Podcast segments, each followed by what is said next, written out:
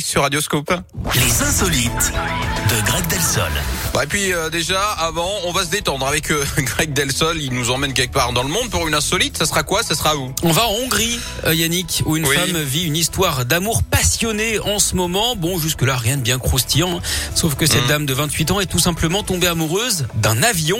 Alors pas un vrai avion, un- un jouet, mais ça reste quand même assez perché.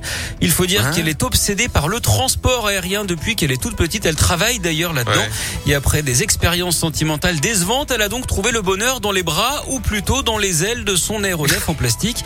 Mais- Et elle ne se contente pas de simples câlins. Yannick, d'après elle, sa vie intime serait particulièrement épanouie. Un voyage avec Air Trans, hein, en quelque sorte.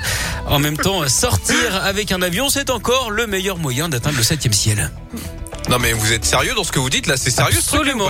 Elle en est très fière. Elle va se marier avec, voilà. Ouais, Bon, voilà, bah, c'est ça.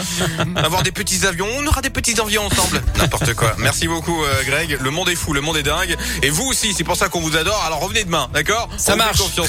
En attendant la suite de votre matinée dans un instant.